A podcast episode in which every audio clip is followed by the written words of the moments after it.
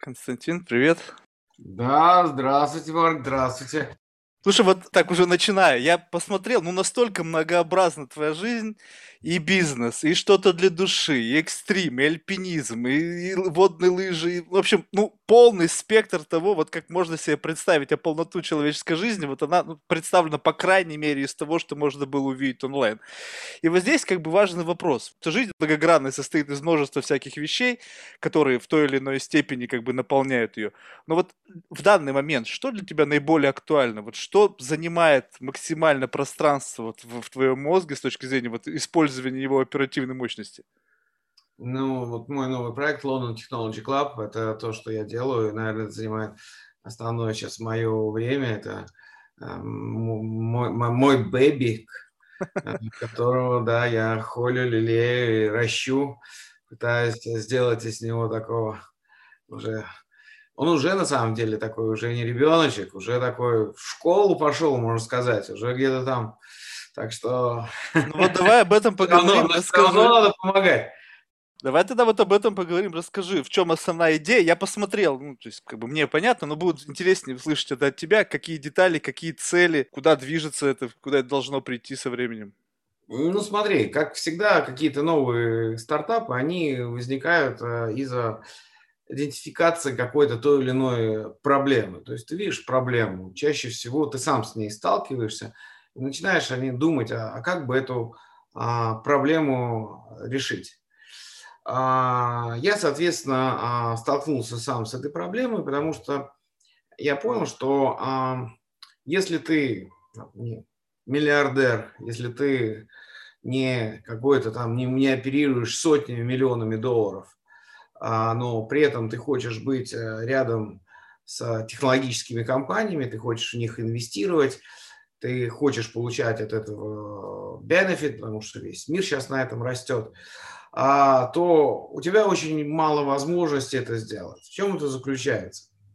В том, что, а, во-первых, самая большая, вот если ты инвестор, то у тебя первая проблема, с которой ты сталкиваешься, это с тем, что ты должен идентифицировать сделку, то есть идентифицировать правильный проект.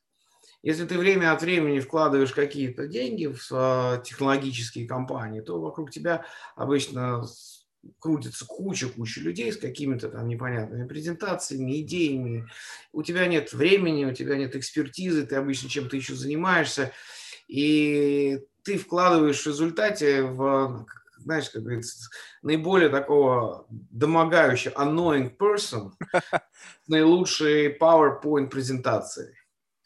А, да, ну, результат а, достаточно предсказуем в таком случае. И вот идентифицировать правильную сделку – это очень-очень сложно.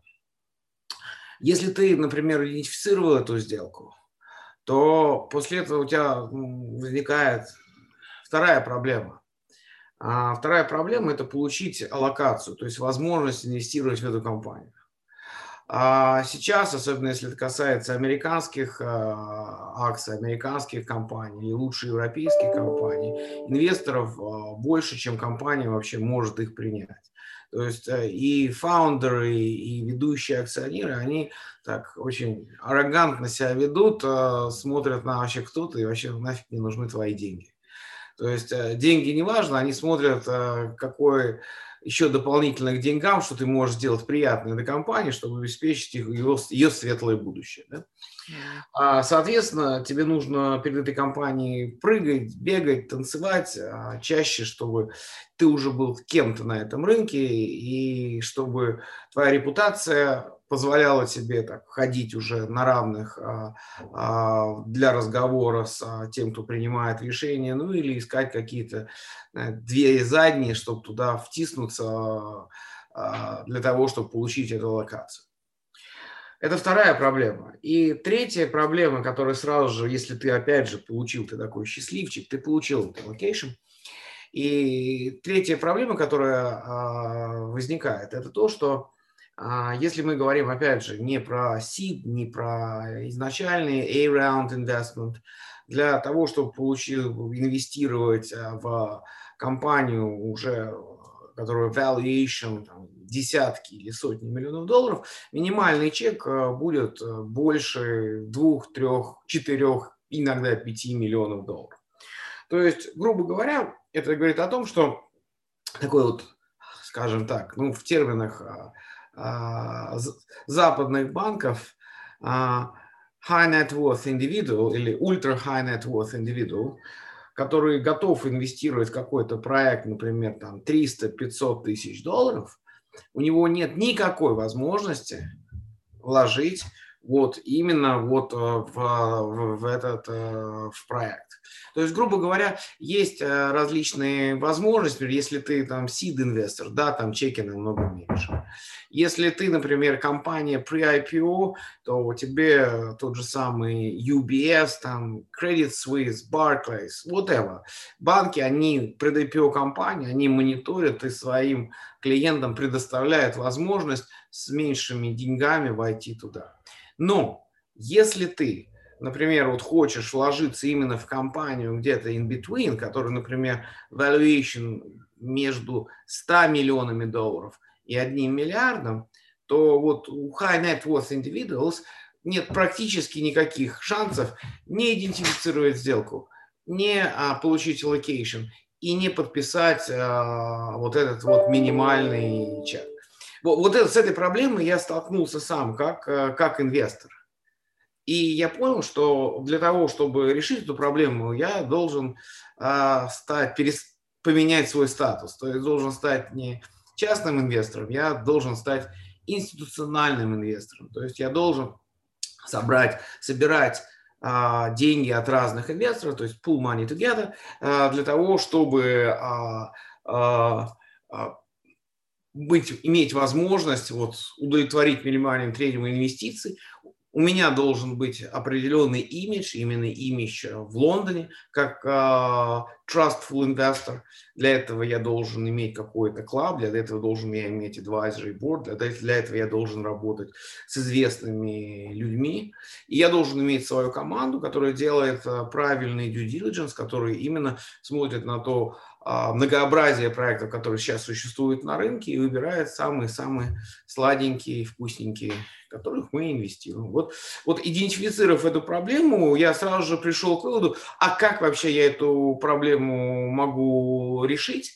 И, соответственно, я так создал London Technology Club.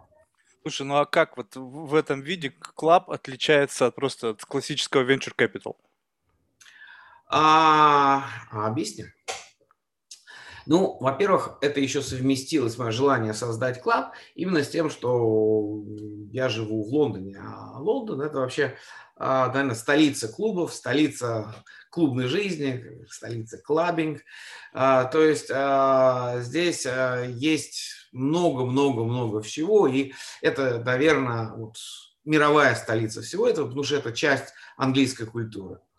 А, и здесь вы можете найти клуб, если живете на, ну, для любой, любой, любой вообще своей прихоти.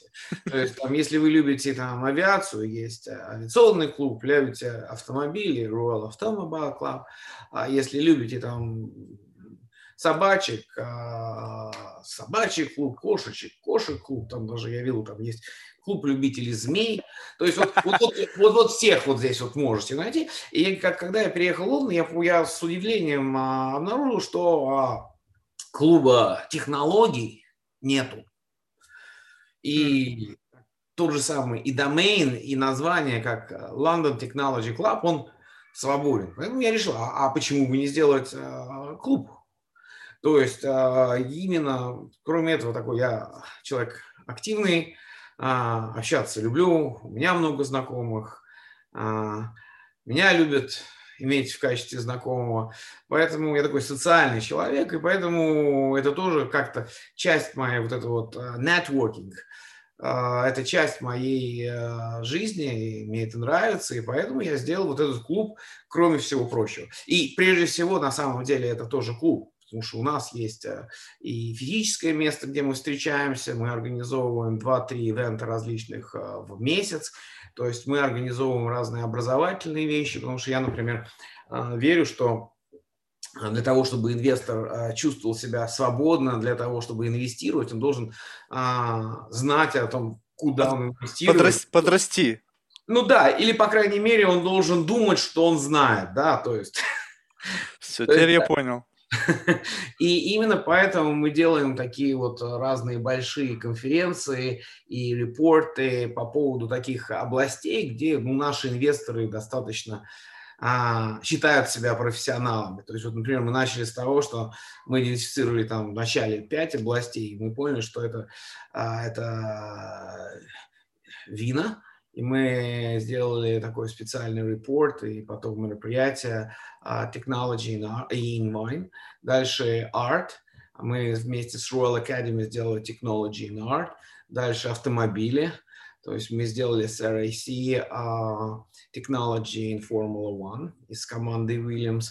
Дальше наши члены клуба не очень молодые некоторые, поэтому longevity – это очень важный вопрос. Мы организовали technology and longevity, и, безусловно, большой топик – это charity, то есть мы вот организовали technology and charity. То есть мы а, показываем для наших мемберов, для те области, где они реально знают, что происходит, в которых для них, которые очень известны, и показываем, как технологии – иногда изменяют, а иногда вообще disrupt this segment.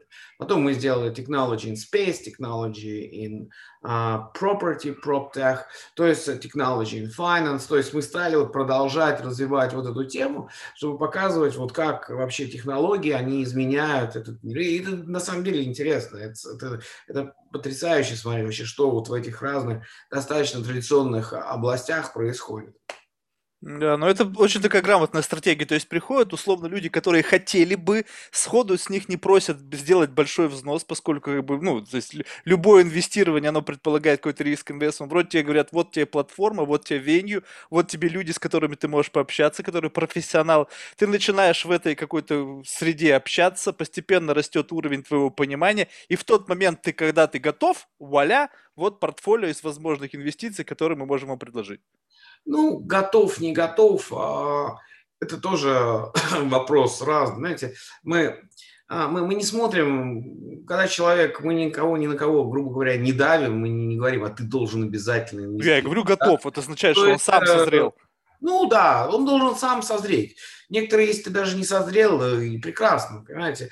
Понимаешь, это, это, это уже вопрос, потому что мы смотрим тоже на каждого нашего члена как э, клуба, как э, какое-то э, новое дополнение к тому, что мы есть. То есть там приходит к нам там, человек, который, например, хорошо развивается там э, в биотеке. Мы понимаем, что вот это наш человек эксперт, и мы, если что нужно, всегда по какому-то вопросу к нему обратимся с вопросом экспертизы. Или там этот человек там а, специалист там, в финансах, или там по cyber security. А, к чему бы это ни касалось. То есть а, diversity, вот, вот это многообразие, это очень важно для нас, и мы стараемся это поддерживать. А потому, как... что, потому что вот если ты сделаешь там э, мероприятие и там соберешь э, э, просто инвест-банкиров, это будет самое нудное и ужасное мероприятие, которое может только быть на свете, да? Да, слушай, а вы как формируете все равно какой-то фонд, либо у вас синдикатное какое-то инвестирование прям, под конкретный проект, вы анонсируете это внутри, клуба, что вот, грубо говоря, у вас есть там позиция в одном, в том или ином инвестиционном проекте, там X amount, и вы просто под каждый конкретный проект собираете деньги, либо формируете фонды, и уже потом эти фонды распределяете по интересующим вас проектам. А, и так, и так. То есть а, вначале мы начинали с того, что мы под каждый проект сформировали, то есть, грубо говоря, у нас есть investment opportunity, мы рассылаем нашим членам клуба, мы получаем отдельный фидбэк, и мы часто организуем вокруг этого uh, вебинар, стараемся привлечь фаундера или там, основных инвесторов, если это фонд представляет. То есть вот такой interactive activity тоже мы делаем. И, и потом каждый принимает решение, хочет он туда инвестировать или не хочет. А, это как мы раньше делали, но вот э, год назад, уже даже больше, а, мы стали а, по просьбе членов клуба мы стали делать тоже при клубе фонд. Потому что, опять же, у нас появилась какая-то такая... Люди разные, и мы все наших членов любим. Кто-то приходит на каждый ивент, которого некоторых не затащить на, ни на какой ивент. Кто-то хотят разбираться в каждом проекте, задают вопросы, кто-то кого-то просто нету времени этим делать. И вот те люди, которые, в принципе, им это не интересно, они хотят зарабатывать деньги, но при этом у них нет ни времени, ни желания конкретно смотреть на тот или иной проект, они сказали, «А, Константин, слушай, вот ты классный инвестор, потому что в любом случае основная масса до сих пор инвестиций, которые делает и клуб, и вот этот фонд, это мои личные деньги. Да? То есть в этом тоже очень большая а, разница с точки зрения обычного фонда, потому что фонде а, General Partner вкладывает 5% а, всего лишь своих денег и фактически является наемным менеджером тех LPs, которые его пригласили в виде наемного менеджера. А он фактически получает там, монетарный шейхолдер, который получает там, 20% carry как success. Чем отличается от э, просто наемного менеджера? То же самое. В данном случае, в данном случае я основной инвестор, и поэтому, когда мы говорим о тех или иных инвестициях, я не, грубо говоря, не рискую, не вкладываю в основном чужие деньги, я вкладываю и отношусь ко всему этому, как к моим личным деньгам. И именно поэтому отношение и всех членов клуба, и всех персонала клуба, и мое к этим деньгам совсем, наверное, другое. Так что, поэтому ко мне подошли наши члены, там два сначала, потом еще третий, сказали, Константин, знаешь, прекрасные проекты, все хорошо, но нам лень с этим разбираться, времени нет, там, значит, там legal документы, там всякие KYC, там, все это ужас, да? Давай делаем так, давай мы тебе просто дадим денег, а вот ты положишь а, один доллар а, в проект, и я хочу положить еще один доллар сверху этого. Вот ты принимаешь решение. И когда вот уже три человека ко мне с этой предложением подошли, я сказал, окей, давайте сделаем такой LTC Pledge Fund. И мы сделали э, этот э, фонд э, номер один, сейчас мы сделали номер два, и вот каждый год мы делаем вот как бы такой вот а, фонд для инвестиций в течение одного года, мы делаем вот этот фонд. Но это не значит, что другие инвесторы также не получают возможность а, инвестировать а, свои деньги в эти проекты. То есть у нас э, есть возможность, мы предлагаем и делим это между нашими инвесторами, которые инвестируют э, deal by deal, и фондом, который мы инвестируем вместе. То есть, то есть вот сейчас две такие возможности. Слушай, а как это решает проблему аллокации? Ну, то есть получается, что за, за счет того, что на, на базе вашего клуба формируется комьюнити высокопрофессиональных людей, которые для проекта могут как раз-таки служить вот added value за счет того, что эти люди могут дальше как-то развить проект. То есть вот в этом основная идея, потому что, ну, как бы собрать людей вместе, собрать деньги, ну, в принципе, это история классическая, да, то есть деньги опять не решают ничего. Здесь нужно что-то для вот этих вот arrogant entrepreneurs, которые хотят, чтобы вы дали больше, чем просто деньги деньги? Ну, во-первых, а, опыт показывает, что в этом как раз и есть э, основная проблема – это а, собрать деньги. Не потому что денег нет, а потому что это занимает э, достаточно а, длинный процесс, особенно касающийся сейчас со всеми ситуациями с compliance, KYC и всего остального.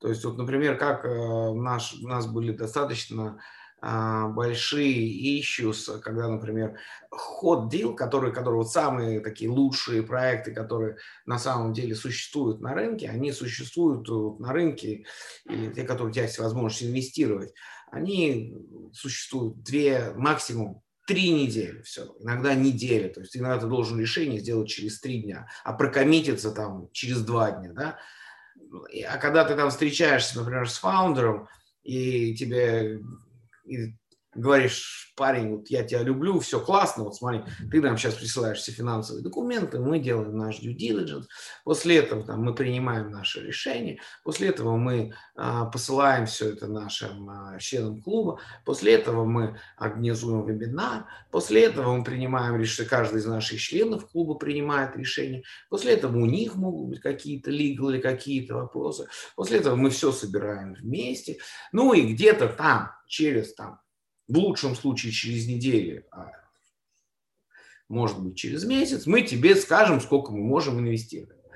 А если ты там дрался для этого allocation, тебя на тебя посмотрят обычно как на полного идиота и скажут, слушай, парень, я вообще с тобой потратил 20 минут, потому что меня там мне тебя рекомендовали как э, крутого парня из Лондона, да, и поэтому я с тобой говорю. Но если ты там через три дня, я тебе все пошлю, но через три дня ты не скажешь, не скажешь хотя бы soft commitment, сколько ты инвестируешь, то, сори, мы даже это не будем затевать, потому что вот у меня там очередь стоит, и у меня вот все расписано, разговоры с инвесторами, поэтому мы это делать не будем, да, вот, вот быстро и все. Делаешь, не делаешь, не делаешь.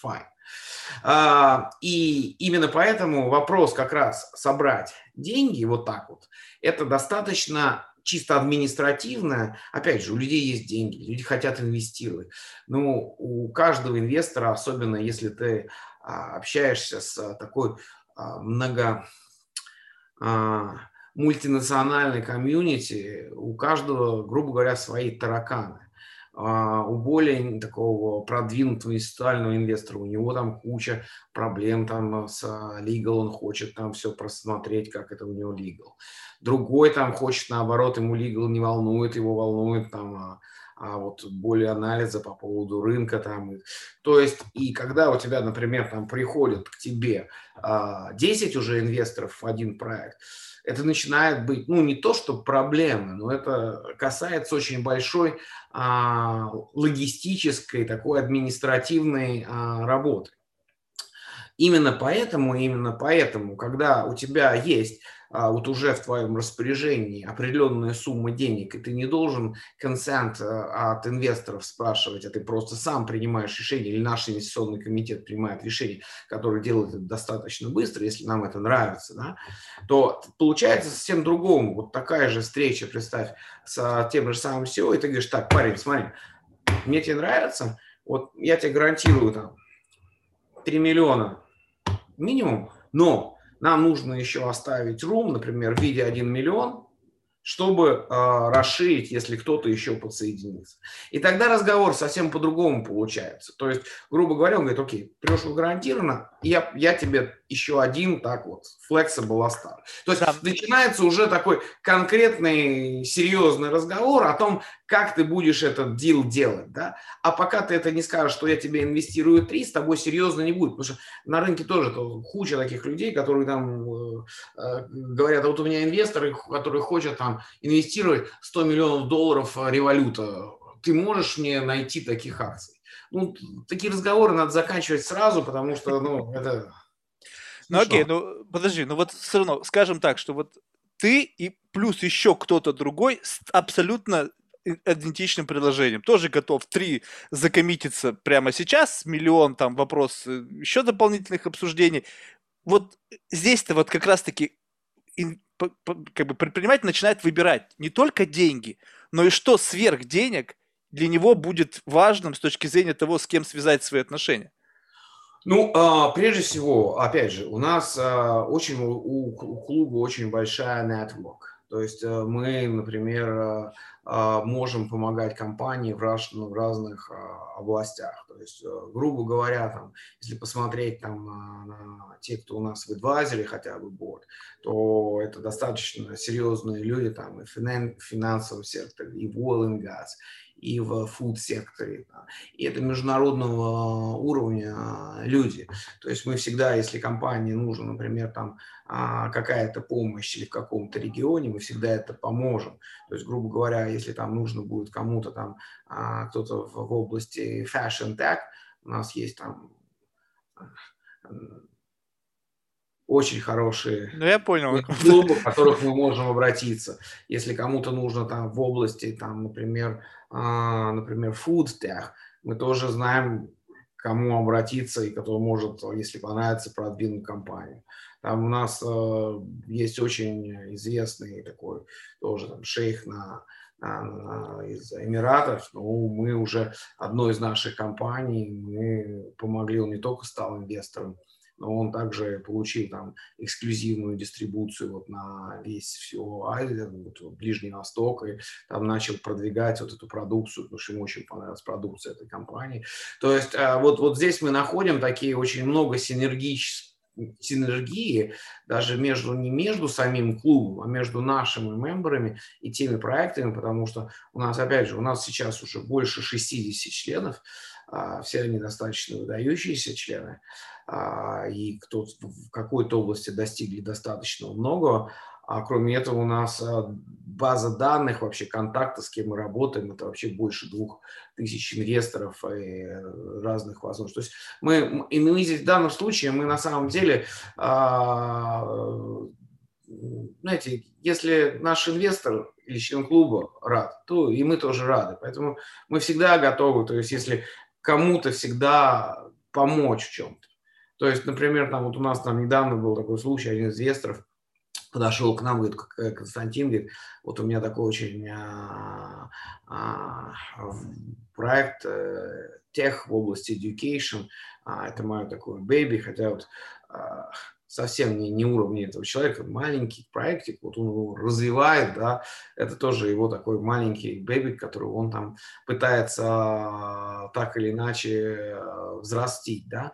Он говорит, мог бы ты нас соединить с кем-то там, с инвесторами или с кем-то в этом, а, в этом, в этой области ну, техом мы не занимались, но мы порылись в нашей там CRM-системе, идентифицировали его 3-10 там разных потенциальных инвесторов, напрямую с ним познакомили, пять из них а, в него вложили деньги. Мы, мы, мы это не делали как вот у нас, то есть э, тоже есть такая возможность. То есть когда мы одно дело, если мы инвестируем, мы знаем, мы уверены в этом проекте, мы рекомендуем этот проект, и мы говорим, вот, ребята, мы уверены, что это хороший проект. И мы всем говорим, ребята, инвестируйте. А есть, когда проект либо он а, слишком а, такой early stage, а, либо мы не совсем уверены, ну, а когда мы не совсем уверены, скорее всего, что у нас в этой области нет просто как определенной экспертизы, да, но мы всегда можем сказать, окей, мы не можем это для всех членов клуба представить, но мы знаем, там вот у нас там 5-10 человек, которые в этой области, да, вот, вот мы вас точечно познакомим, и вы сами уже там решаете, инвестировать, не инвестировать, это вот uh, up to you decision. Слушай, а тебе не кажется, вот, ну, не знаю, может быть, у меня сказалось такое впечатление, сложилось, что предприниматели нынче зажрались. Им подавай деньги, им подавай твои связи, возможности, а еще и лучше, чтобы ты там сидел и чуть ли не на борде у них и управлял их бизнесом. Вот ты, когда свой бизнес начинал, вот тебе такие, представляешь, тебе, снились ли тебе вообще такие шоколадные условия, чтобы тебе и деньги дали, еще и подружили со всеми, эксклюзивные контракты там с шейхом в Саудовской Аравии или там где-то там на Middle East, и сказали, ну вот, вот тебе все, только занимайся и делай бизнес. А, я с этим не согласен. А, потому что, во-первых, а, когда я начинал, я начинал в России. А, в России э, что тогда деньги не давали, что сейчас деньги не дают. Ну, еще жестче, понимаешь? То есть там вообще надо еще выжить было просто в принципе. Да, то есть поэтому я не думаю, что что-то поменялось, особенно для российских э, интерпренеров. Что касается западных, ну, не думаю, безусловно, денег стало больше, но при этом а, хороших проектов не стало больше. То есть обычно а, ведут так себя те, кто уже имеют определенную репутацию, демонстрируют какие-то результаты. То есть, например, сейчас есть CRL, например, там когорта, там а, фаундеров и CEO, которые уже выводят по там, третьей, четвертой, пятой компании на IPO.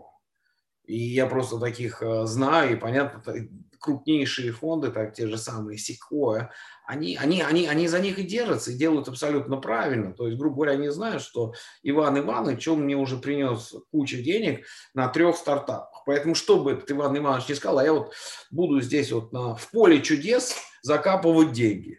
Да, Секвоя прибежит, он говорит, блин, мы об этом никогда не думали, мы думали, что деньги не растут. Но если этот парень, который нам сделал три IPO, ты это сказал, вот тебе там 100 миллионов. Да, такое есть. Но опять же, это вопрос репутации.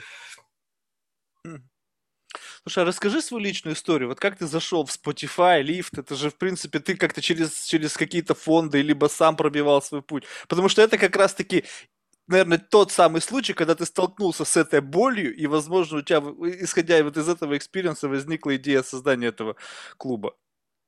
Да нет, на самом деле боли никакой не было. Вообще в своей жизни как-то всегда иду так свободно и органично. То есть у меня один проект органично переходит в другой, другой третий, третий четвертый. То есть я не делаю никаких усилий. Более того, вот, мне, я не склонен к тому, чтобы вот сидеть там от безделия вечерами около камина с э, бутылкой виски и думать, а чем бы мне вот сейчас заняться, как бы мне этот мир, чем... Я, я к такой, вообще к таким глубоким раздумьям совсем не склонен. То есть, серьезно, то есть э, это как э, перетекание одного в другое очень органически, и вот как-то из одного в другое, вот это все в моей, в моей жизни очень хорошо удается, и я этому очень на самом деле рад. А что касается вот инвестиций, это тоже получилось достаточно а, Spotify, это вообще хороший пример. Мне на самом деле Spotify очень сильно а, повезло, потому что изначально, изначально а, это была на самом деле первая моя такая, можно сказать, венчурная инвестиция, private investment меня мой банкир познакомил с, а, с фондом, называется Bliss, и мы сейчас с ним очень активно с этим фондом работаем. А, Александр Марс, он, а, его вообще зовут французским Билл Гейтсом, потому что он такой уникальный антрепренер и уникальный инвестор, исключительно известный. Его фонд пробиться там практически невозможно, потому что, как ты знаешь, там некоторые фонды тоже не, невозможно пробиться. Это не только касается mm-hmm. компании. Там, попробуй напрямую вложить деньги в секвою. Да, будешь ждать очереди 30 лет. Да, при, примерно так же, как ты ждешь этого в Аннабельсе, да, вот здесь в Лондоне. То есть то же самое. А, так вот, а, а, и меня познакомили с ним абсолютно случайно. И он говорит, ну вот есть такой проект, мы сейчас вот вкладываемся. Spotify. Ты знаешь, что такое Spotify? Понятия не имею. А говорит, это какой год был? Не помнишь? Знаешь, не помню. Э, это было, по-моему, лет 8 или 9 назад. Mm-hmm. То есть они уже, они уже не были маленькой компанией, они были очень известные компании, но они не были еще такой такой супер большой компании. Да? Mm-hmm. То есть они были вот, вот, они как раз вот взлетали тогда. Но я вообще был в этом а, не, не в курсе, не знал. Музыку в наушниках я обычно не слушаю. А, то есть, а, и я говорю, окей, я подумаю. Но мне пришла очень классная мысль и очень хорошая мысль. Я подумал, окей, ну, я, наверное, уже слишком старый для этой. Но, может, наверное, кто-то вот в возрасте там 18-19 лет мне подскажет. Я таки нашел, там, посмотрел, у кого моих друзей, дети как раз в возрасте там, 16-20 лет, и я говорю, слушай, там, со своими отпусками дай мне поговорить 15 минут. Он говорит, ну хорошо. И я вот поговорил с тремя-четырьмя такими тинейджерами и больше, и спросил, что ты думаешь по Spotify? Ну, они мне сказали, ты что, дурак, что ли? Не знаешь, что такое Spotify? Я говорю, не, не знаю. Ты что, это самое крутое там вообще, это полностью. Полностью вообще отвал башки, вот музыка такая, такая, такая, такая-то, и вот все. Я думаю, ну, блин, ну, вот если эти ребята, за кем, наверное, будущее нашего потребления, вот так вот говорят, а, значит, нужно, ну, нужно вложиться. И, и так я вложил. Я вообще не делал никакого due diligence, не смотрел там, куда они растут, когда у них будет profitability. Вот. Я вот вообще вот это, вот это даже вообще не делал. Я просто поговорил с этими ребятами, позвонил там вот этому Александру и сказал, ну, слушай, окей, я, я готов, давай выписываю счет. Но это получается, у тебя просто изначально уже был некий кредит доверия к этому Александру, поскольку, ну, в любом случае, это, если бы тебе позвонил кто-то, кого ты не знал, то, наверное, бы ты бы рассуждал по-другому. Я его, я его не знал, меня познакомил мой банкир. У меня, скорее всего, был э, доверие к моему банкиру, который... А, говорит, ну, ну окей. Это же вопрос, опять, силы нетворкинг. Если ты знаешь там вот человека, и человек тебя знакомит с другим человеком, что какую-то часть вот этого доверия этот человек дает, переклад вкладывай, потому что и об этом тоже клуб, кстати. Потому Chain что, of Trust. Конечно, конечно, это, да. Помнишь да. там э, э, Де Ниро там, Circle? А, да, да, да. Все верно. Слушай, ну а как? Вот, и, и вот, ну, э, это, ну, сделка состоялась, и потом как? Вот ты как-то наблюдал за этим, за, за ростом этой компании, в какой-то момент понял, что вау, я как бы действительно круто тут приземлился, или как вообще развивалась эта история? Ну да, как-то так, так оно и получилось. Я получал вот эту вот э, от них э, информацию больше и больше. В результате там я, я радовался все больше и больше. И совсем обрадовался, когда получил деньги. А, то есть ты вышел в конечном итоге, да? Ну, конечно, они сделали IPO, и где-то через там полгода я вышел. Понятно. Ну, то есть это была такая первая венчурная история, которая дала импульс для последующих историй. То есть это что-то ты понял, что окей, в это можно играть, здесь есть хорошие деньги, и решил как бы продолжать? Ну, да и нет, но я еще до выхода, я уже потом стал, пошли другие инвестиции, то есть, ну да, наверное, вкус э, приходит во время еды, это абсолютно правильно, поэтому, наверное, это, ну, по крайней мере, это было такой приятный хорошее, успешное вложение, и, наверное, это было таким... Если бы это было плохим вложением, может быть, у меня было к этому другое отношение. Хм. Это, примерно как, это примерно как первый секс. Да? Понятно, то есть э, то, то, как он пройдет, определит, определит дальнейшую твою жизнь. Слушай, ну, ну вот... по крайней мере, на какое-то время определит uh, тебя отношение к этой процедуре. Слушай, ты вот интересную вещь подметила, ну, о себе, что ты по жизни как бы каждый шаг приводит к чему-то хорошему, без какого-то вот, без муки выбора. Вот это как можно описать? То есть это какой-то вот, ну, не знаю, интуитивный выбор, либо просто сама жизнь разворачивает перед тобой дорогу, по которой тебе суждено пройти, и эта дорога, она увешана вот подобными историями. Либо приходится выгрызать все равно что-то. Нет, ну, в этой жизни, к сожалению, всегда за что-то приходится бороться. Даже если тебе жизнь дает перспективы, то этими перспективами надо воспользоваться, потому что а, очень много людей, у которых перспективы есть, а результатов нет. Да? А, для этого нужно очень активно, интенсивно работать и днями, и вечерами. То есть а, в любом случае любой проект, любое любое новое предприятие – это очень много работы, много волнений, и не всегда они заканчиваются успехом. То есть э, и в моей, безусловно, жизни были неудачные или там намного менее удачные проекты. То есть, э,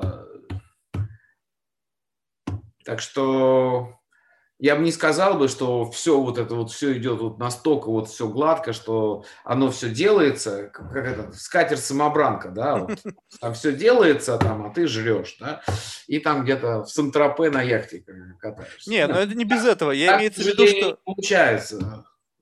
Не, с этим я согласен, здесь как бы я не идеализирую это, просто сам факт, что, ну, не знаю, согласишься ты со мной или нет, есть ситуации, когда у людей как бы э, в жизни появляется больше возможностей. То есть у тебя на твоем жизненном пути больше возможностей, чем у кого-то другого. Либо у тебя есть определенный какой-то внутренний скилл, который позволяет видеть эти возможности там, где другие их не видят.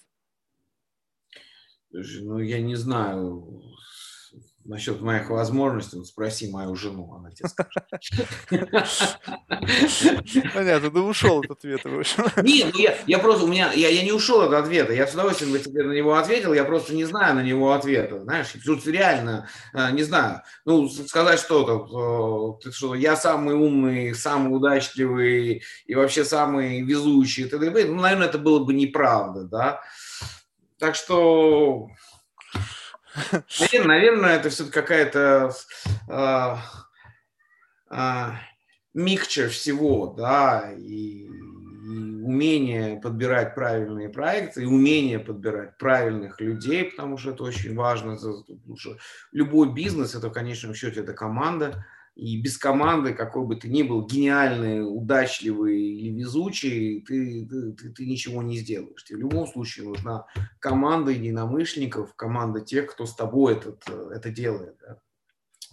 наверное, везение, но как для, для любого дела это, это очень тоже очень важная штука, без него тоже как-то нельзя, да, то есть это, это все вот какая-то комбинация какая, которая вот, э, вот, вот это вот создает это вот такое позитивное движение вперед. А какие качества ты в людях ценишь? Вот, ну, просто когда ты говоришь о том, что команда это важно, но ведь когда ты формируешь команд, команду, ты все равно как-то делаешь ставку на те или иные характеристики человека, которые, ну, вот исходя из твоей системы координат, в будущем сделать из этого человека вот именно того бойца, который тебе нужен. Ну, во-первых, а, безусловно, человек должен быть способным.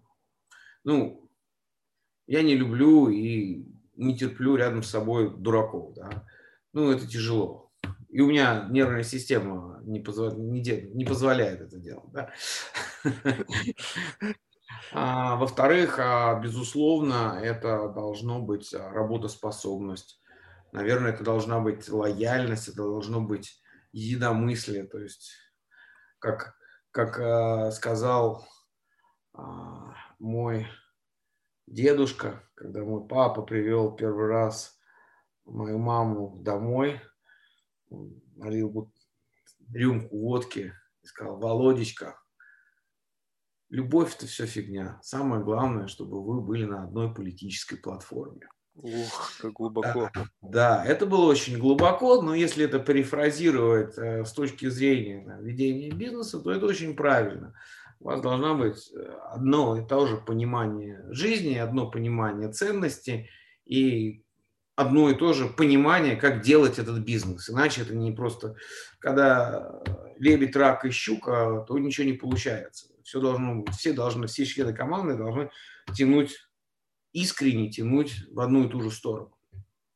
Что вот ты говоришь искренне, а, а вообще насколько сейчас вот, ну, люди попадаются вот искренне? Просто мне кажется сейчас, ну я не знаю, может быть мне так не везет, но такое ощущение, что основная масса людей сейчас она ну, менее искренняя, не в том плане, что не хотят там быть, врать там, а просто сейчас так как бы моднее как бы казаться, а не быть. То есть люди на себя навешивают там кучу всего для того, чтобы соответствовать какому-то портфелю, какому-то внешнему виду условно, да, для того, чтобы вот как бы ты как бы востребованная фигура, э, политически корректная во всех отношениях и или не обмануть тебя. То есть есть какое-то вот это чутье, когда вот ты понимаешь, что человек вот он фейк.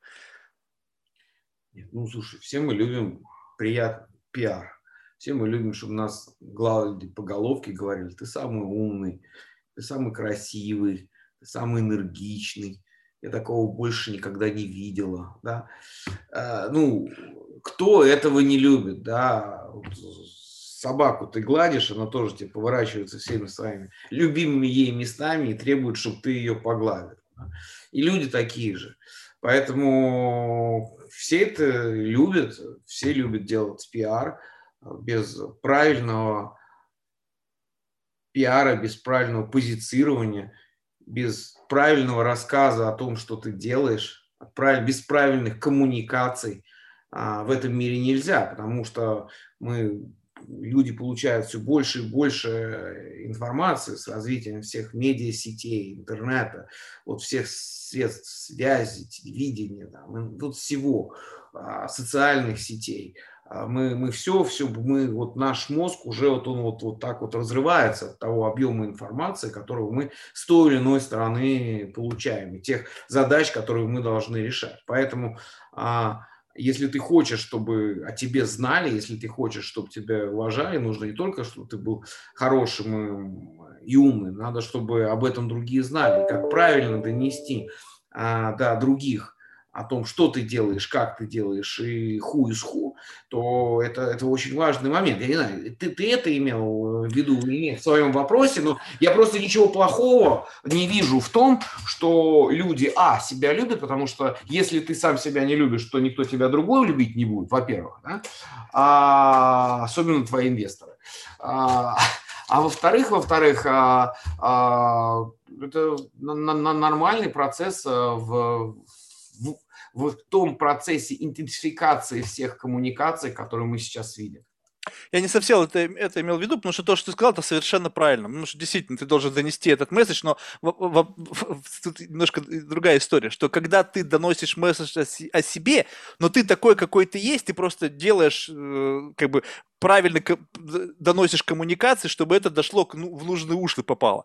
А другое дело, когда ты берешь и из ничего сам себя рисуешь, то есть у тебя нету этих качеств, у тебя нету ничего из того, что ты транслируешь в мир – и а тебя судьи, просто с нуля а рисуют. Судьи кто? А судьи кто, Марк? Вот, ну, опять же, одно дело человек э, специально обманывает для того, чтобы что-то получить. То есть там хочет там э, бежит к одному и говорит, вот у меня как бизнес 90-х, да, у одного берет деньги говорит, что у него куча леса, потом к другому бежит и покупает ему не лес, говорит, что у него куча денег, и как-то пытается это склеить. Ну, да, то есть, э, ну, ну, ну, это тоже разное. Одно дело мы говорим, когда человек там или кто-то, да, э, делает э, какое-то заведомо предположим, ложь или делает какие-то э, вещи, которые просто не appropriate, ну, это, это одно. Ну, а другие, в этом мире есть очень много людей, которые искренне верят в то, что они самые умные и самые правильные, но при этом абсолютно а, такими не являются, но при этом они искренне это верят. Mm. Понятно. Ну ладно, бог с ними. Слушай, вот а какие э, с точки зрения, вот сейчас, ну, многообразие технологических направлений. Вот лично для тебя, что вот прям завораживает с точки зрения новых технологий, какая отрасль? Ну, понятно, что тут есть как бы не э, такие самые очевидные да, области, но вот лично для тебя, что нам самое интересное? Ты знаешь, все. Вот все. Я, я, ну, я, блин, ну, ну я, может я, быть, что-то вот особенное. Я, я, я агностик, я агностик, знаешь. А, и я, я тебе скажу почему. И вообще я на самом деле подвержен разным влияниям ужасно. А, вот э, мы там делаем там, например, там отчет, наша команда делает отчет, например, там вот а, technology in automobile. И я читаю этот отчет, и я понимаю, блин, вот это вот оно, вот, вот оно больше. Вот сейчас у нас все там, car, autonomous cars, вокруг этого индустрия, там, вот, вот все, все, весь мир там изменится, да. Потом проходит там два месяца, у нас выходит новый отчет, да. Они потом после этого говорят, например, вокруг AI. После этого читается, значит, о, вау, это же AI, сейчас у нас все за нас будут решать роботы, там, вот это вообще, все, все за нас думать будут, мы вообще ни черта делать не будем, все будет, все будет вообще делать, а мы будем просто там на багамах пиво пить.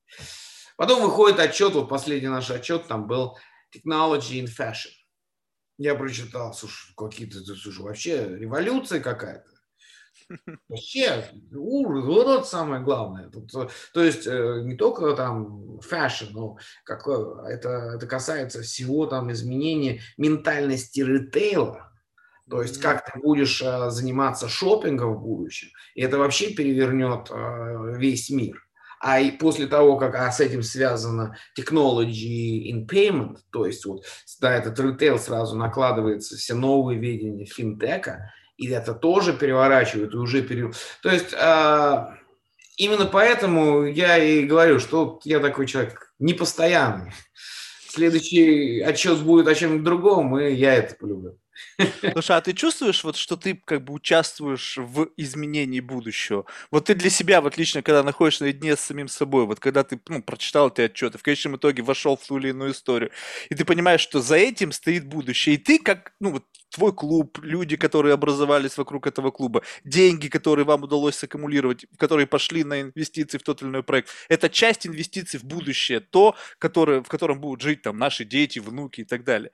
Либо вот такой мегаломании нет, это ты просто здесь и сейчас понимаешь, что ты делаешь классную инвестицию в классный бизнес-проект. Знаешь, я тебе, наверное, на самом деле с точки зрения пиара, наверное, сейчас отвечу неправильно. Мне надо было сказать, конечно, наш клуб меняет жизнь полностью, и мы вообще на пике прогресса, на пике Лондона, мы тут все изменяем, вообще наши инвестиции двигают Великобританию вперед, а особенно вообще все мировые технологии, как Великобритания, как мировая столица технологий, т.д. и т.п. Вот это вот то, что я тебе должен был бы сказать, но я тебе этого не скажу. Я очень рад. Я, я за правду, даже за горькую. Нет, это правда, она не горькая. А, дело в том, что мы на самом деле не претендуем на а, какие-то такие... Мы делаем очень простые вещи. Мы на самом деле рассказываем, что в технологиях происходит, и мы помогаем нашим членам клуба делать их бизнесы, и мы помогаем а, нашим членам клуба и нашим инвесторам зарабатывать э, деньги. То есть э, в данном случае мы не говорим, что мы там, мы, мы ну, конечно, конечно, мы делаем что-то хорошее и много чего хорошего. Например, мы там очень много сейчас делаем инвестиции в ESG проекты, да, то есть это тоже очень большая тема, это правильная тема, нам это очень нравится. Мы помогаем различным charity и тоже сейчас вот technology in charity это очень большая тема, это помогает там charity компаниям там а, про а, там, быстрее собирать деньги, повысить там а, уровень транспарантности, вот э, как вот этих поднятых и истраченных средств. И это тоже решает те основные проблемы для того, чтобы там те же самые инвесторы больше давали на charity, для того, чтобы они больше а, вкладывали в ESG проекты, что в конечном счете сделает нашу жизнь, безусловно, намного лучше. Мы это делаем, да, но я бы не сказал, что мы это делаем только ради этого. Ну, это справедливо, это инвестиции. Ну, в любом случае, это деньги. То есть тут просто меня, знаешь, иногда как бы немножко коребит, когда начинают говорить о том, что вот, я хочу изменить мир там туда-сюда. Ну, окей, ну, ну да, это может быть как бы лейтмотивом, но, блин, ну все равно это бизнес, и тут как бы деньги э, должны как бы... И не нужно как бы кривить душой и говорить, что ты такой альтруист и делаешь это только ради будущего. Ну, кому? Ну, мы, мы именно, ну, в конечном счете мы не предлагаем никому из наших инвесторов, даже если это большие а, деньги, инвестировать а, в, из хороший ретен в угольную компанию с огромными выбросами или какую-то там, а, не знаю, осенизаторскую компанию, которая выбрасывает все это там задешево что-то куда-то в реку. Да? То есть, ну, мы... То есть мы есть всегда... этическая основа у всего этого. Просто, просто сейчас так получается, и это получается, я считаю, опять же, очень органично, что технологии, они улучшают, и я в это искренне верю, а технологии, они улучшают нашу жизнь к лучшему. Она делает технологии, они делают мир более зеленым, они делают более sustainable, они делают нашу жизнь более организованной, они делают нашу работу более организованной, они делают наши развлечения больше организованы, они позволяют нам в течение 24 часов сделать намного больше, чем мы могли бы сделать намного раньше. То есть в конечном счете мы в технологии, они решают очень-очень много правильных а, задач перед человечеством, и это тот тренд, который есть э, ну, не мы этот тренд создаем, мы просто очень рады, что мы в нем присутствуем. Мы очень рады и горды тем, что мы находимся там для того, чтобы делаем то, что всем полезно и от чего мы можем быть горды перед нашими там, детьми и, может быть, потом внуками. Да? Понятно, ну это хорошо. Тут, то есть, получается, все равно этическая компонента у всего этого есть. То есть, как бы вот, ну, конечно, внутри конечно. что-то не, ну, конечно, этический компонент это безусловно есть. И, безусловно, то, что, во-первых, э, мы очень четко следим, во-первых, э, а, от каких инвесторов мы берем деньги, то есть мы тут тоже очень, очень четко у нас свои внутренние принципы, внутренние там, понимания того, от кого деньги мы возьмем, от какого деньги мы просто не возьмем, потому что это нам не надо и не хотим зачем. А, и это неэтично, наверное. То есть, то есть э, здесь много компонентов этой работы, есть э, достаточно серьезные стандарты в этом, и знаете, в конечном счете мы живем а, в гармонии, должны жить в гармонии с самим собой. Да? Если вы получаете, что получается, что у вас там вот эта гармония того, что вы делаете, то это прекрасно. А уже для кого это какая гармония, это уже другой вопрос. Слушай, сейчас банальный вопрос спрошу, но не могу не спросить. Вот блокчейн и все эти криптовалютные истории, вот твое личное отношение. Слушай, нормальное, нормальное. У нас вот сейчас вот два новых членов, а как раз больших специалистов в этом. Надеемся, будем развивать внутри клуба. Вот проведем, вот, наверное, уже осенью или ближе к зиме первое мероприятие вокруг этого. А, честно тебе скажу, я небольшой в этом лично специалист. Я всегда к этому не то что относился с, с подозрением, сама по себе, ну, надо различать блокчейн и криптокарренси. Это две совсем разные вещи. А блокчейн это потрясающая технология, которая, опять же, позволяет э, делать многие-многие процессы намного-намного легче и лучше. Например, сейчас вот у нас э, такой наш э, партнер очень хороший, э, один из пионеров Digital Art. Э, он, у него была большая галерея здесь в Лондоне, Чарли Блейн. И вот у него есть компания, она занимается активно распространением digital art. Но проблема в чем digital art самая большая? В том, что у, ты можешь скопировать тот же самый файл или там, видео с этим digital сколько угодно раз. Да? Но оказывается, если ты применишь к этому технологию блокчейн, и ты можешь идентифицировать каждую конкретную копию этого продукта, то потом, потом ты можешь лимитировать количество этого продукта, и то есть это будет value. То есть в чем проблема? Почему карточка с Ван Гогом стоит 1 фунт, а картина Ван Гога 100 миллионов, да? Потому что картина одна, а карточки миллион. Вот, вот, вот, вот разница. В принципе, обе симпатичные. Да? То же самое проблема Digital Art. Вот он сейчас сделал и биржу вокруг, э, связанную с блокчейн, вот этих вот таких электронных картин. И многие уже современные авторы уже выпускают, например, картины специально, специально для его, вот, а, для его проекта. То есть это даже они не рисуют, они специальный Digital Art. Они ограничивают э, количество копий, там, там 10, 100, и после этого это уже стоит достаточно серьезных денег. То есть вот у нее там, если посмотреть на его а, там прайсы, то есть там уже есть там а, работы там по 10 тысяч долларов. И они могут быть и куплены, а потом и проданы на той же самой а, бирже, которую он и организовал. То есть э, фактически, фактически, то есть и там они полностью подтверждают с помощью блокчейна identity. И потом, NFT, да, это? Да, ну, это немножко другое, немножко другое, но да. Грубо говоря, то есть, грубо говоря, грубо говоря, а, блокчейн – это вообще потрясающая технология, которая может нам а, служить э, тебе с точки зрения, или вообще, а, опять же, блокчейн или распределенное хранение данных. Там китайские, китайские военные, например, там хранят, э, первые, наверное, в мире стали использовать не единый там, или не единый дата-центр для, для хранения сенситив информации, а начинают распределять э, эту информацию между непонятно кем. Да? Что это значит? Что американцы не знают, какой дата-центр в Китае бомбить. Нет. А потому что его просто нету, да? Ну вот если что, да? Mm-hmm. Завтра война. А, нет такого дата-центра. Не существует, потому что все это распределено, и все это находится по каким-то кусочкам, и только там одна какая-то умная программа знает, где как это и как ее собрать. То есть, грубо говоря, а, блокчейн – потрясающая технология, криптокарренси. А, я на него смотрю с точки зрения достаточно спекулятивного продукта принципе, это хороший продукт, но а, это чисто спекулятивный продукт, на, моим, на мой точку зрения, так же, как, например, тот же самый каннабис да, или психоделики. А, то есть очень много зависит в данном случае от государства. Я, в принципе, не люблю, когда что-то зависит от государства.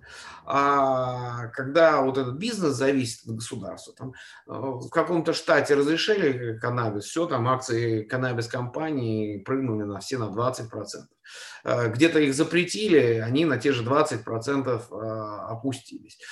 Связано ли бы это с какой-то маркет-тенденцией, да хрен его знает. Да? Что касается криптокарренси, я больше чем уверен, что никакая, а, никакой Центробанк не, не позволит себе, а, а, не позволит бесконтрольного выпуска хоть каких-то там денег в любой форме, которыми могут там платить. Особенно при том, что сейчас все больше и больше банки делают э, ставку на контроль за KYC, за потоком денег, откуда эти деньги.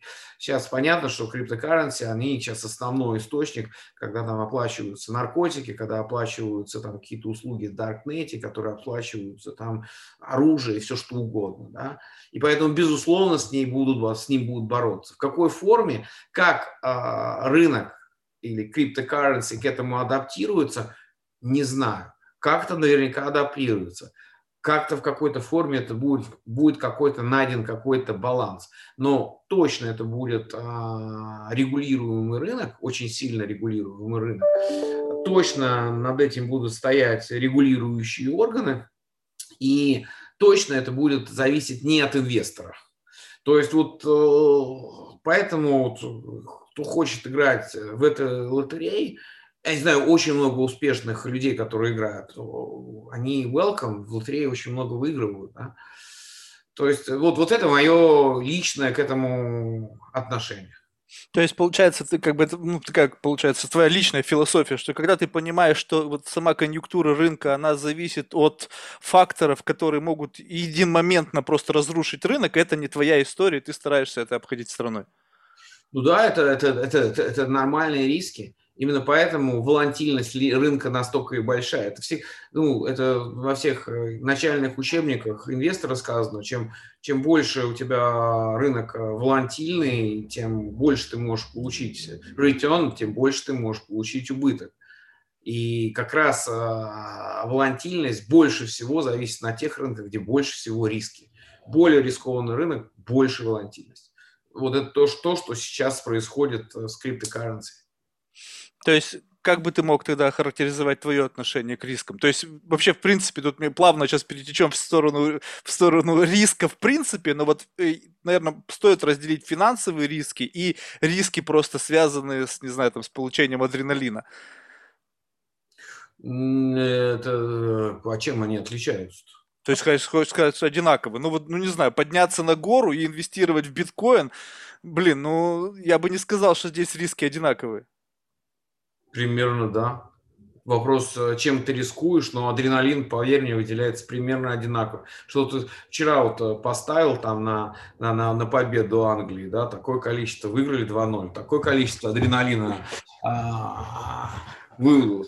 Какой ты еще, никакой с горой даже не сравнится. Что, если мы говорим именно о адреналине, то одно и то же, поверь мне.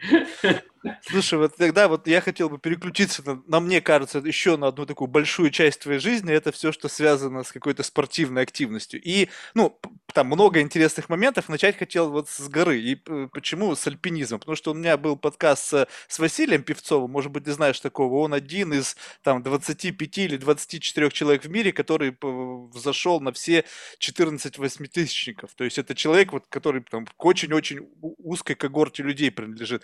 И когда я пытался его разговорить на тему как бы эмоционально-мотивационного составляющего всего этого, мне не удалось. Почему? Потому что это, знаешь, такой суровый профессионал, который прошел через горечь потерь, через муки, через... Ну, вот, вот все это его изменило. И для него восхождение на гору – это не такой excitement. Знаешь, как ты вот зашел на гору, вау, классно сделал фотографию. А зачем, как... он, а зачем он тогда он поднимается? Э, уже, это... уже не может остановиться? Нет, это, это, это, знаешь, это как, это как э, уже жизнь, понимаешь? То есть это не, э, э, у него как бы эмоции связаны уже с каким-то другим. И вот мне было бы интересно как раз-таки узнать это от тебя в том плане, что э, а, все-таки ну, такой, как бы, в силу того, что вот мы сейчас общаемся, вижу, что такой живой и активный человек. И мне интересно услышать от твоей мотивационной части. Вот что тебя движет тем, чтобы подниматься в суровых условиях, где смерть, грубо говоря, ну, как бы не исключается как возможный исход событий.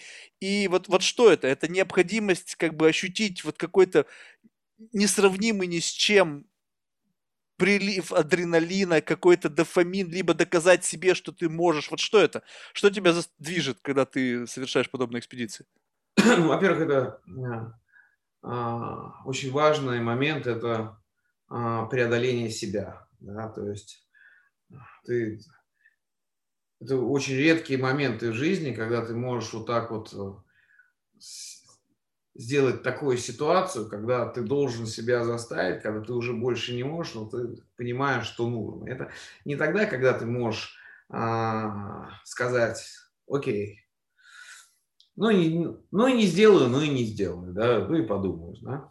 А когда ты не можешь сказать себе такого, потому что это уже вопрос там, ну, наверное, громко будет сказано, в каких случаях и жизни и смерти. То есть ты не можешь остановиться, вот так сказать, нет, я больше не пойду, я вот здесь сяду и буду здесь умирать, да. Потому что я устал. То есть это, это вопрос при преодолении себя в достаточно критических условиях, и смоделировать такую ситуацию в, реаль, в реальной жизни невозможно. И этим горы отличаются. А, а вообще зачем моделировать такую ситуацию? Потому что это укрепляет характер, знаешь, это все-таки ты должен быть э, сильным и смелым. ГТО проходили в свое время. Вот, готов к труду и обороне. Ты же должен быть готов к труду и обороне. Вот, вот для, для ГТО и делаем. Блин, ну это такой достаточно, знаешь, экстремальный просто подход к тому, чтобы просто быть готовым многие люди проживают всю жизнь, как бы не испытывая вот такого, такой вот такой борьбы. Люди, но многие люди на горы не лазят, многие люди вообще много чего не делают. Да? Ну, слушай, мы же не говорим там, о среднестатистическом э, человеке, да? Мы говорим, что те, те люди, которые, наверное, хотят чего-то добиваться, которые хотят, наверное, сделать себя в чем-то лучше, как-то у себя усовершенствовать, так, знаешь, такое то есть mm. это для, для тех людей, которые вот не сидим, не, которые не хотят сидеть там каждый день дома перед телевизором. Вот это для, для, для именно для таких людей это все. То есть э, Тогда вот что ты для себя открыл? Ну, то есть, знаешь, как бы это, как, когда вот, ну, то есть понятно, что ты в какой-то момент времени просто решил проверить себя на прочность, пошел, преодолел. То есть вот были момент, вот когда, знаешь, какая-то там, не знаю, внутренняя вот эта вот, знаешь, сука такая вскрылась, что а, нет, я не могу, но я должен. И ты, ты в себе открыл понимание того, что ты, как бы преодолев это, стал сильнее, или еще какой-то вывод из этого был, какой-то, какая-то виздом образовалась по, по, в конечном итоге, либо что? Нет, нет, нет. Выводов, выводов об этом э, никаких выводов нет. Это вопрос э, тренировки. Знаете, это как, знаешь, когда, когда ты тренируешь там свои какие-то мышцы, ходишь там в тренажерный зал, да, у тебя в результате мышцы становятся сильными и выносливыми. Делаешь ты после этого какие-то выводы? Ну, не знаю. Блин, ну, вот когда я в тренажерный зал иду, под, под штангой приседаю, я же со смертью как бы не, ну, как бы у меня нету, я, я прекрасно а равно, понимаю, а что я не... Выводы, да, все равно смерть здесь, все равно выводов-то у тебя нету, да, выводов нету, да, ты просто тренируешь те или иные свои качества. Ты можешь тренировать свой мозг, тренировать свои мышцы, а иногда ты можешь тренировать свою волю. А. То есть, то есть, то есть это тренировка воли. И это, безусловно, и это не а, это не вывод какой-то из этого, никакой там take away ты об этом, от этого не получишь. Это, это какой-то постоянный процесс, какой, который ты должен постоянно ну, в своей жизни делать для того, чтобы продолжать жить там полноценной жизнью.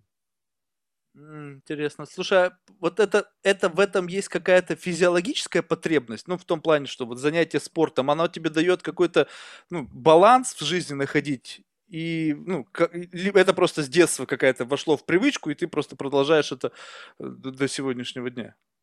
Ну, наверное, это была детская привычка, которая потом э, стала каким-то уже там э, каким-то уже какой-то необходимостью. Ну, во-вторых, ну не знаю, если я хожу там, грубо говоря, в спорт, на спорт, я себя хорошо чувствую, да. Вот просто я после этого у меня вот чисто физически я чувствую себя очень хорошо. Да, то есть после спорта. Мне это нравится, да. Хотя сам спорт мне иногда и не очень нравится, когда там тяну какие-то там невыносимые гири, да, и проклинаю там своего тренера, который меня заставляет это делать. Но потом я чувствую себя просто великолепно. Поэтому сказать, это привычка или уже требование твоего организма, не знаю. Может, это состояние души. Что сейчас просто все стали вдруг, знаешь, ни с того ни с сего говорить о mental health, и я вот про себя думаю, ну вот, знаешь, я вот в тренажерный зал схожу, может быть, конечно, это невозможно сравнивать с восхождением там на, на гору, но проблемы mental health решаются, на мой взгляд, очень просто. То есть просто физическая нагрузка и вот с этим спотом, с, не знаю, с невыносимыми там какими-то нагрузками уходит все то, что как раз-таки наполняет вот это вот какое-то негативное пространство. Тогда почему мы видим, вот, грубо говоря, условную такую пандемию mental health, которая распространяется по всему миру, при самом простом решении этой проблемы, вот пойди и займись спортом. Либо это ну, искусственная культивация. Нужно иметь силы для того, чтобы заставить себя пойти заниматься спортом. Да. Более, ну, все люди, они разные.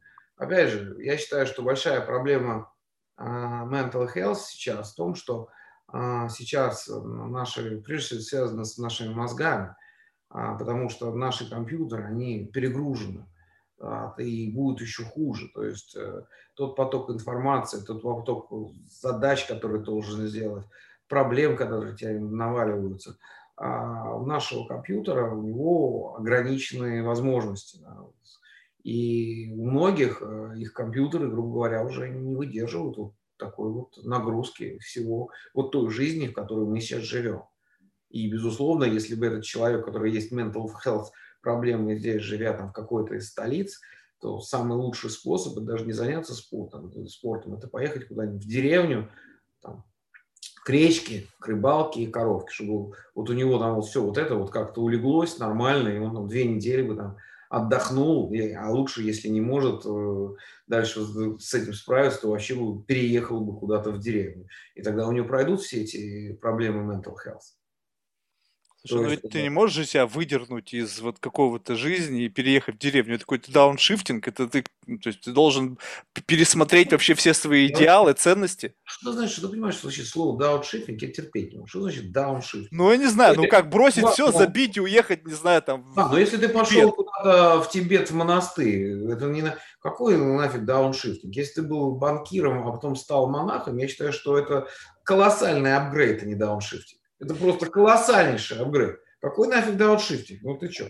Не, ну я имею в виду с точки зрения вот той классической модели общества потребления. С точки зрения просветления твоего духовного, безусловно, это апгрейд.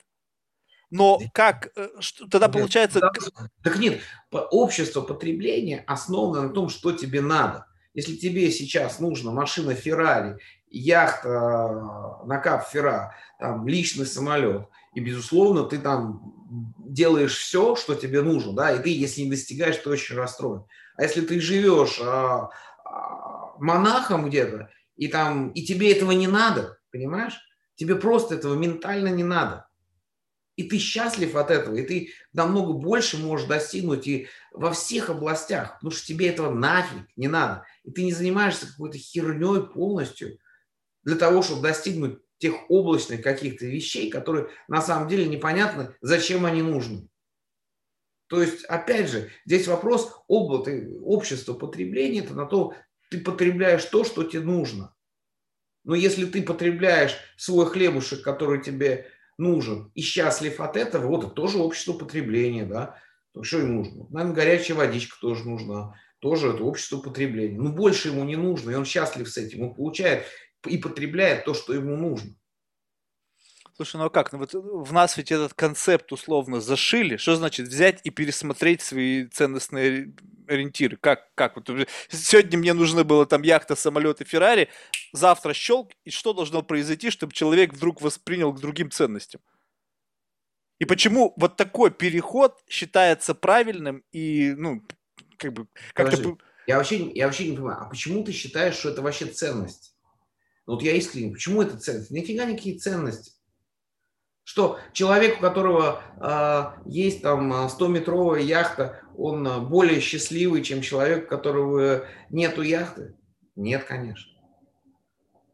Почему, почему яхта это какая-то с точки зрения материальной ценности? Безусловно, потому что ты ее можешь продать, да, там с дискаунтом, потому что она, южная яхта уже никому не нужна. Э, да, это является материальной ценностью или какой-то там ассетом, да, как, как же там, те же самые акции Google, акции Microsoft, там какой-то домик на юге Франции или что-то еще. Да, это ценность с точки зрения материальной ценности. А, а, а эта ценность получается а только из-за того, что этим владеет очень маленькое количество людей, и для 99% всего окружающего нас мира это является предметом их желаний. Только и за счет этого. Я не говорю о том, что это ценность какая-то... Хорошо, значит, 95, согласимся с тем, что 95% населения земного ушла, они просто идиоты. Вот, вот в этом-то и, кстати, интересная вещь. Это каким образом пересмотреть отношения, потому что сейчас все построено так, что вот это 99% людей, их желание определяет потребности людей, которые достигают определенного уровня. Мы с тобой, у нас с тобой нет задачи, ни у меня, и, надеюсь, не у тебя. Нет задачи перестроить это человечество. Каждый живет Каждый живет в своей нишке, у каждого свои ценности, у кого-то одни ценности, у кого-то другого. Если 95% а, населения, там какие-то ценности, которые ты, нам, ты или кто-то другой не разделяешь, ну и что, самое главное, чтобы тебя они не трогали, и все.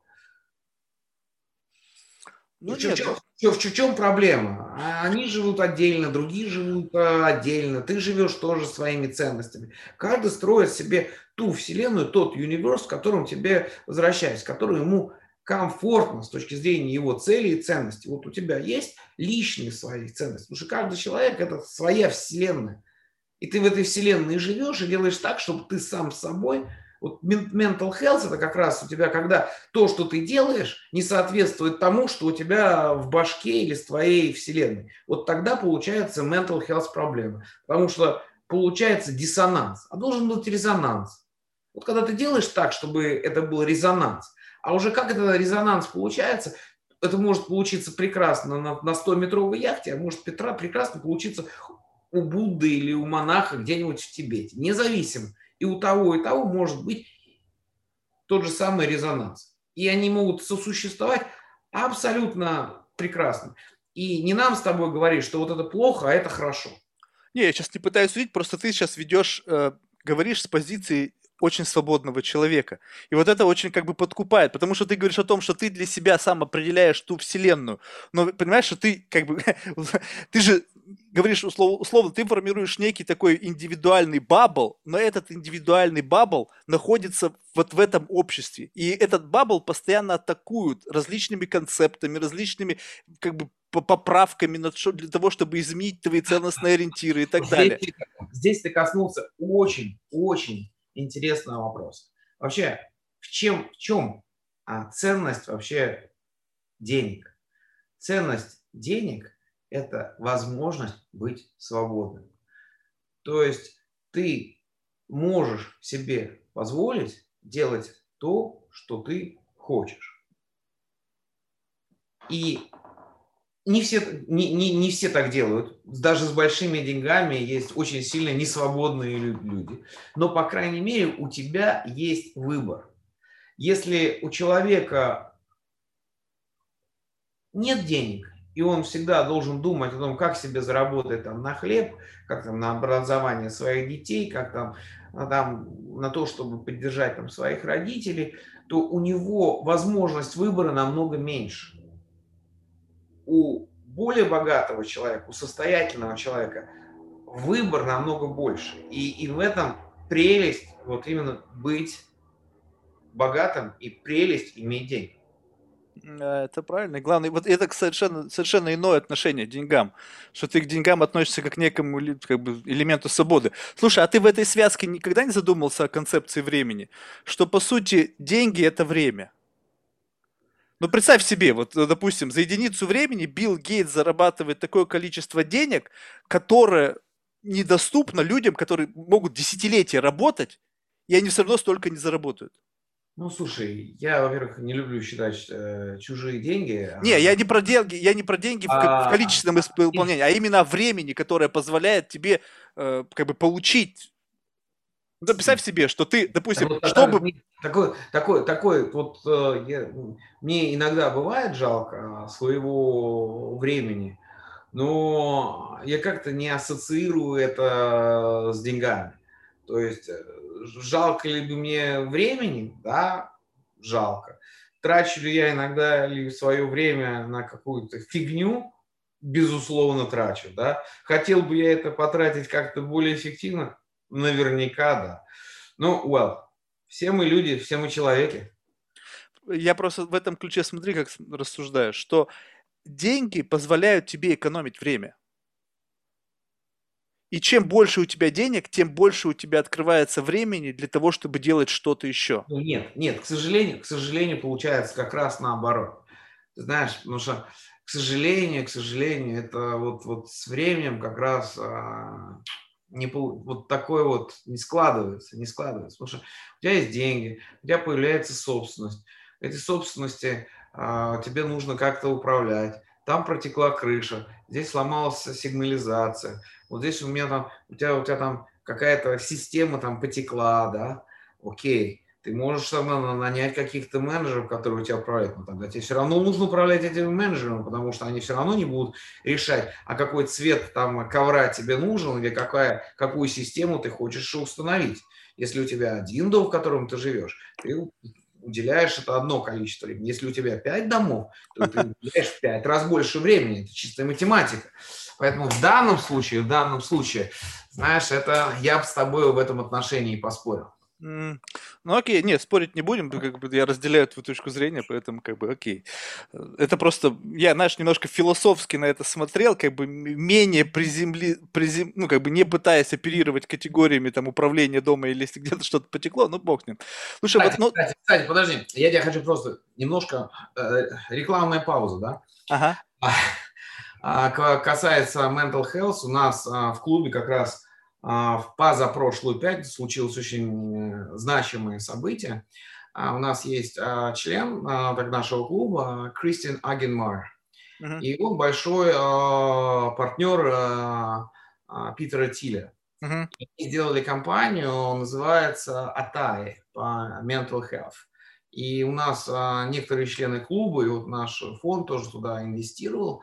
А, это было полтора года назад, и они, мы инвестировали, пока они не были еще даже юникорном, и а, они позапрошлую пятницу вышли на NASDAQ, и их э, valuation уже 3 миллиарда, просто потрясающий успех, самая большая капитализация среди вот mental health э, компаний.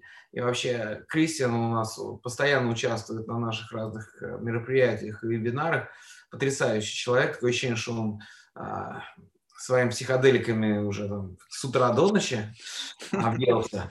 То есть такой очень неординарный человек, но вот а, а, у нас для наших инвесторов был такой очень интересный, значимый момент, и действительно mental health проблемы, вот особенно связанные сейчас с пандемией, они ну, вылезли еще больше наружу.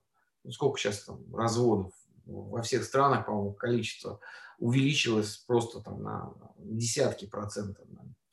То есть и вот все, что связано с теми путями, когда, вот, чтобы это как-то исправить, там, если не рыбалка, то как-то медикаментозными средствами, то вот это сейчас очень большая тенденция.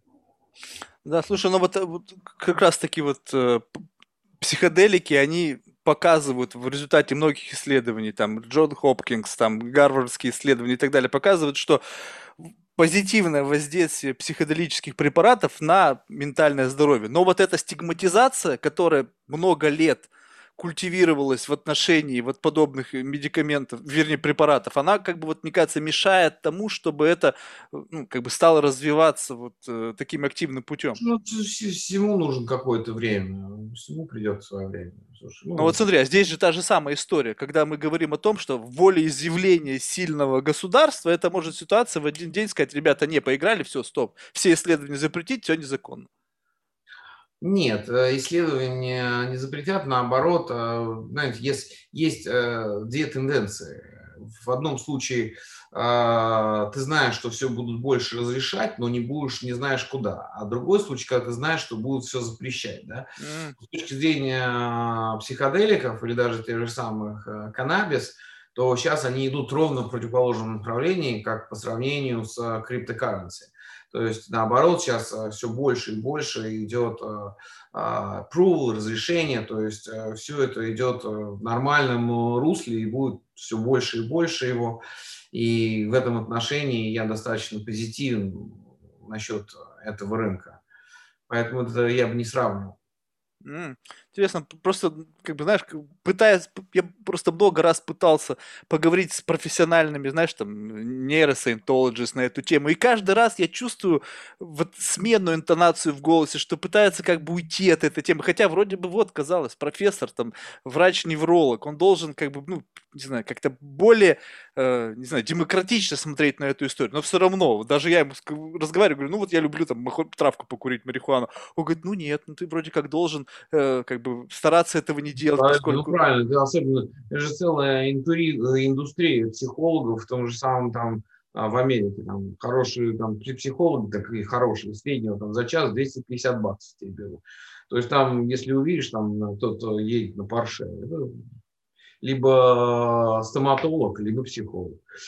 Конечно, конечно, если кто-то говорит, нафиг тебе платить э, там, это, за курс решили 10 сеансов, две с половиной штуки, лучше вот возьми косячок, там, парочку, вот тебе поможет. А, ты думаешь, это, это медицинская индустрия конечно, хватается? Это, это, это дистрапторы, это дистрапторы, это как технология, это абсолютные дистрапторы вот этих вот ожиревших психологов, которые с тобой ведут беседу и пытаются понять, с какого ты этажа упал в пятом классе, что после этого стал списываться по ночам. Слушай, а как ты, ну, сейчас мир бесконечного количества информации, которая просто со всех сторон с нас сваливается. Как ты вот в, в этом во всем информационном потоке навигируешь? За счет как вот ты определяешь фокус своего внимания, чтобы не распыляться, чтобы просто не быть перегруженным вот этим колоссальным потоком информации? Ну, во-первых, например, я не читаю практически, не читаю социальные сети. Из социальных сетей я если даже туда заглядываю, я смотрю только картинки.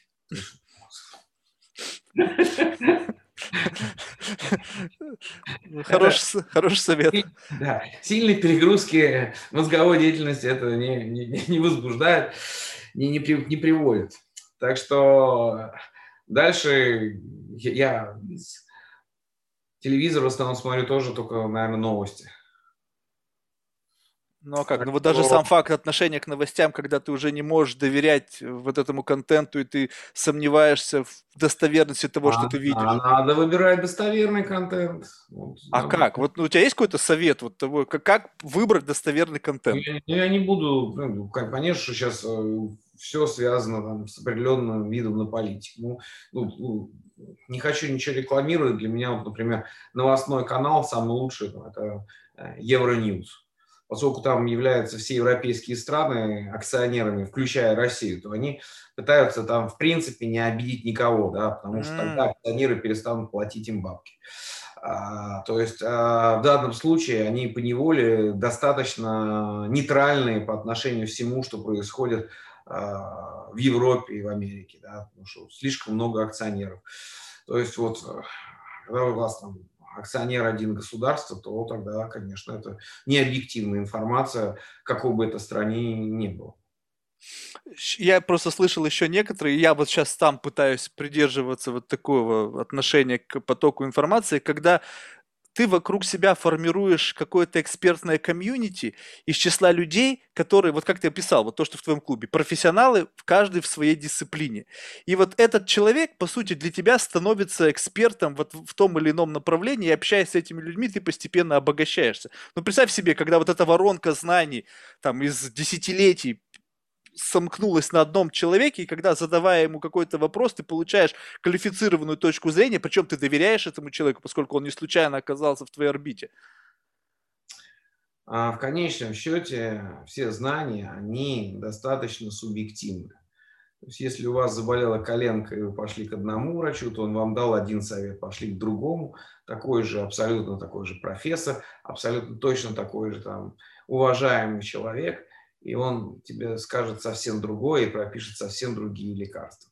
Что касается там детского обучения, это тоже абсолютно-абсолютно то же самое. Или касается любого вопроса, можно обратиться к трем абсолютно авторитетнейшим людям, и ты получишь абсолютно-абсолютно разные ответы. То есть всегда-всегда это вопрос а, баланс знаний и баланс принятия решений. Никогда не надо рассчитывать на только одно мнение, потому что одно мнение может быть априори неправильно.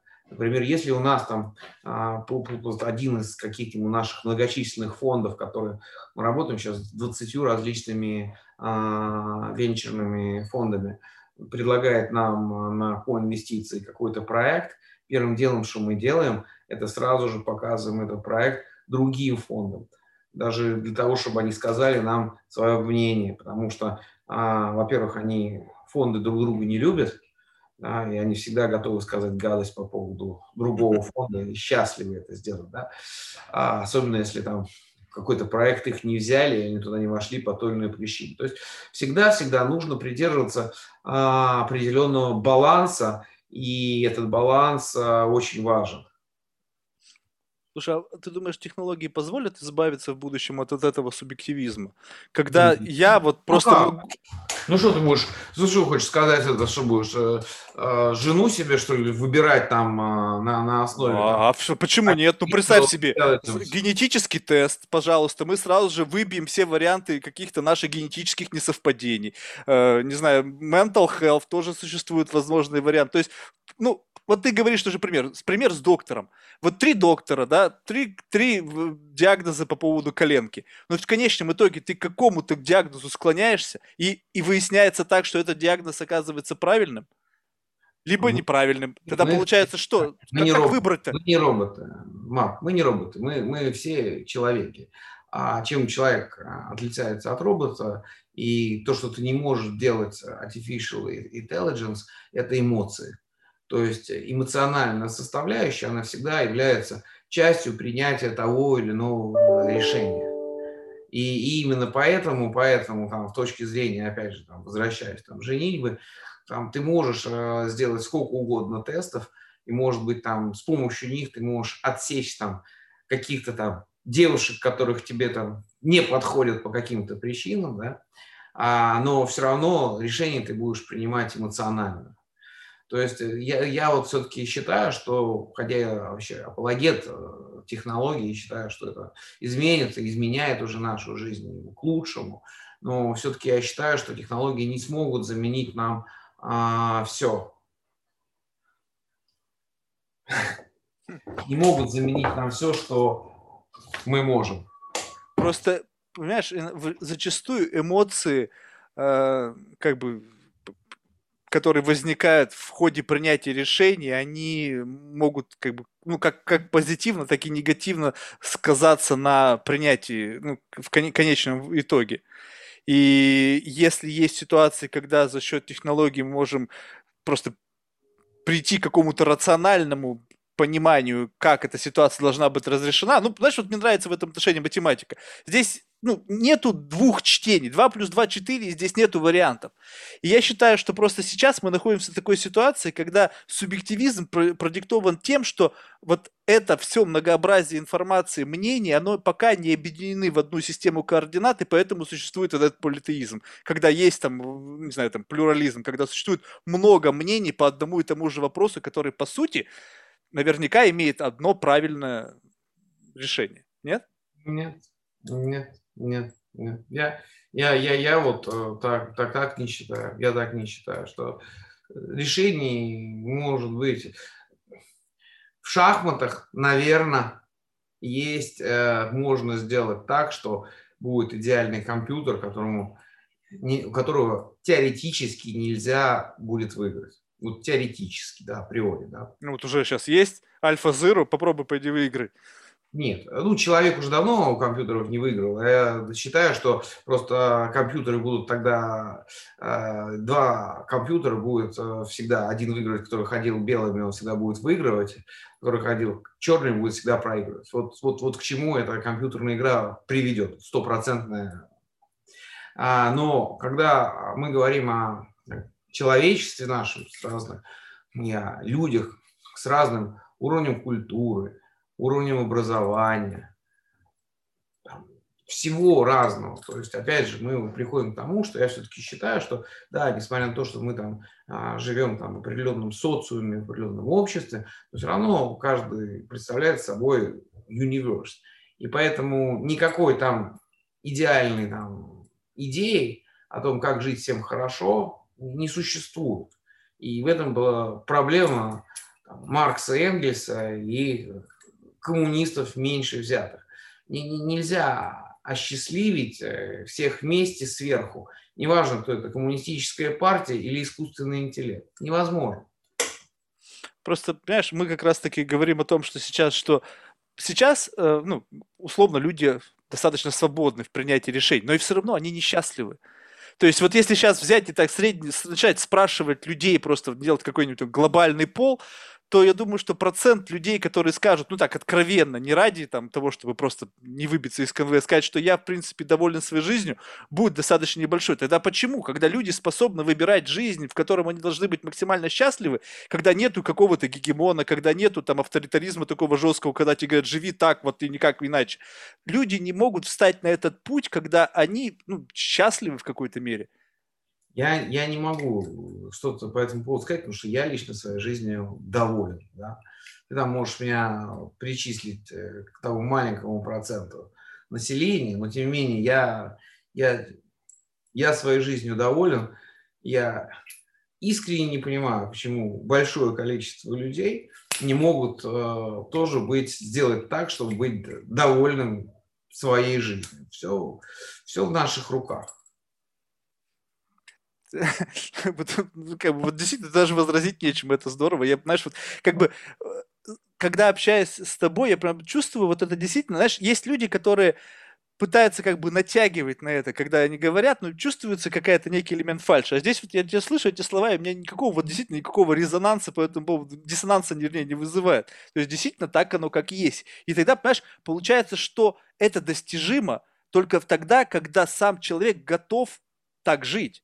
Если ты в своей голове не можешь себе представить жизнь, в которой ты можешь быть счастлив, тогда что бы ты ни делал, каких бы ты денег себе не зарабатывал, какие бы ты цели ты себе не ставил, ты просто недостижим будет, поскольку ты ментально не можешь осознать себя вот в этой реальности, где все так, как ты хочешь. Наверное. Слушай, Константин, ну спасибо тебе большое. Было реально очень любопытно с тобой побеседовать. Какие-то вещи, которые знаю, приоткрыли для меня несколько иной взгляд на то, как можно взглянуть на окружающий мир с позиции, вот, как бы, знаешь, несколько иного отношения к с окружающей действительности в завершении мы всех просим, э, всегда просим наших гостей рекомендовать кого-нибудь в качестве потенциального гостя из числа людей, которых ты лично считаешь интересными. И пока это, к сожалению, только русскоязычный сегмент, это, я так понимаю, подрежет тебе круг потенциальных кандидатов. Слушай, ну, сейчас на это надо подумать, знаешь. Хотя бы одного вот выдавить. Это такой, знаешь, интуитивный всплеск, я думаю, что... Интуитивный всплеск. Ну, не знаю, не знаю, интуитивный всплеск. Нет у меня интуитивного всплеска.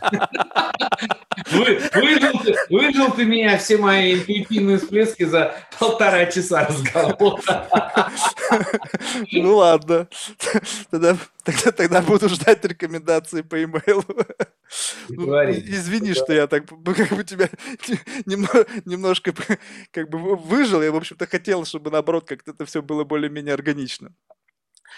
Что ж, спасибо большое, успехов э, клубу.